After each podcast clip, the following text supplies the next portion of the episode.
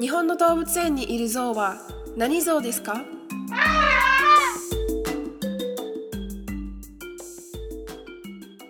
？JWCS 生き物地球ツアー野生生物についての質問に分かりやすくお答えします。認定 NPO 法人野生生物保全論研究会 JWCS によるラジオ番組生き物地球ツアーの第1回目をお送りいたします。本日の生き物地球ツアーのナビゲーターは JWCS 事務局長の鈴木です。よろしくお願いします。この番組はリスナーの皆さんからの質問に野生生物の専門家が小学生から大人まで楽しめるようにお答えする番組です。質問の送り先はチャンネルの説明欄、JWCS のウェブサイトでご確認できます。第1回目となる今日は JWCS 事務局のスタッフで質問を考えました。動物園の像は何像？お近くの動物園にいる象の種をご存知でしょうか？本日のガイドは JWCS 理事で帝京科学大学教授の並木美佐子さんです。よろしくお願いします。よろしくお願いします。並木さん、改めて日本の動物園にいる象は何象ですか？はい。サバンナ象、アジア象、丸耳象の3種類です。ちょっと前までは、サバンナ象と丸耳象はまとめてアフリカ象と言われていましたが、現在違う種だと分かりました。ただ動物園ではサバンナゾウと言わずに、これまでの呼び方、アフリカゾウと表示していますが間違いではありません。日本の動物園で一番よく見られるのはアジアゾウです。丸耳ゾウがいる動物園は、現段階で秋吉台サファリランドと広島の朝動物園と少ないです。3種の象を日本の動物園で見ることができるのですね。日本にいないはずの象はどのような形で日本の動物園に来るんでしょうか野生の象は動物園では飼ってはいけないルールになってるんですよね。そうなんですよ。昔は野生の象を捕獲して連れてくるってこともあったようですが、現在は野生から連れてくることはありません。親を亡くした小僧を保護して育てている施設からもらったり、動物園生まれの像を動物園同士で交換することはあります。そうなんですね。動物園に行くたびに、どの動物園はどの像を飼育しているかチェックするのも面白そうですね。どの像なのかを見分けるためのポイントってあるんでしょうか？はい。わかりやすい特徴は、体の大きさ、耳の形、牙などです。耳がとても大きくて、体の大きいのがサバンナゾウ。同じアフリカに住む丸耳ゾウは、サバンナゾウに比べると小さくて、耳も丸みを帯びています。アジアゾウは背中が丸く、猫背気味で耳も小さめです。アジアゾウの多くは、メスに牙がないか、あってもとても小さいです。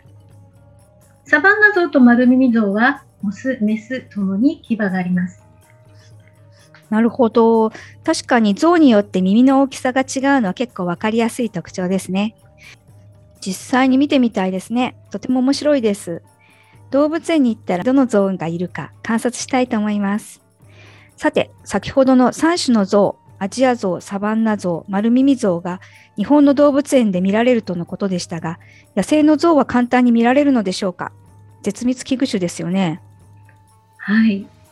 アフリカに生息するサバンナ象はですね、国境を越えるほど移動距離が広くて、大きな家族集団で生活します。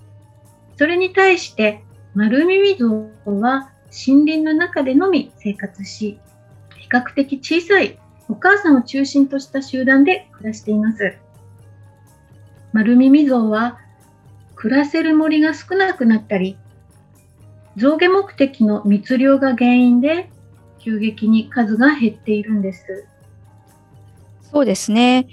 国際自然保護連合 IUCN と呼ばれる団体は世界の絶滅しそうな動物や植物をリストにしたレッドリストを作ってます。これまでアフリカにいる象はアフリカ象一種でしたが、2021年3月に情報を新しくしたときに、森に住む丸耳象を別の種としましたね。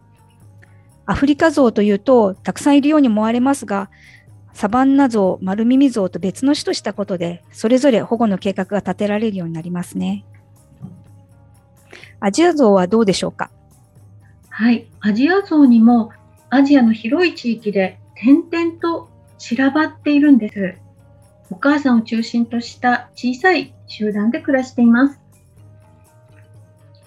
アジアゾウは人が生活する場所と隣り合わせで住んでいるので、人々の影響を受けやすいんです。アジアゾウにはさらにボルネオゾウやスマトラゾウなど地域の名前で呼ばれていますよね。彼らが住む森が私たちの食べ物や洗剤などに使うヤシ油のために広大な畑に変えられて絶滅しそうと聞きますが、ボルネオゾウやスマトラゾウはどんなゾウなんですか？はい、ボルネオ島の北部に多くても2000頭ぐらいしか残っていないと言われているのがボルネオゾウです。インドネシアのスマトラ島に暮らすスマトラゾウも2800頭以下言われています。どちらもインドやタイのゾウに比べると少し小さめです。ゾウたちはいろいろな植物を食べてたくさん糞をしてその糞があちこちに運ばれて森を作る役割をしています。川の近くで数家族で過ごし、食べ物である樹木の葉や木の実を探しながら生活をしています。しかしヤシの大きな畑が広がったため、畑を囲う電気柵を避けて、長い距離を歩かざるを得ません。雨季には土の中のアブラヤシの若い芽を象が取りやすくなるので食べてしまいますが、それでアブラヤシの成長が止まってしまうため、殺されてしまうこともあるんです。人と野生動物の衝突というものですね。人々も動物も自らの生活を守るために農作物被害、事故、そして密漁が絶えないそうですね。そうなんです。アフリカの象に比べて体が小さいため、牙もあまり大きくはなりませんが、それでも残念ながら象牙目的の密漁が後を絶ちません。そうですね。象の牙である象牙をハンコや飾り物、アクセサリーにするためにたくさんの象が殺されてきました。そのため象牙を売ることを禁止する国が増えています。日本はハンコやアクセサリーなどの象牙製品を売ることを法律で規制していない数少ない国になっています。象牙製品もヤシ油を使った製品も日本で売っているものですから、あのぜひ買い物をするときには気をつけなければいけませんね。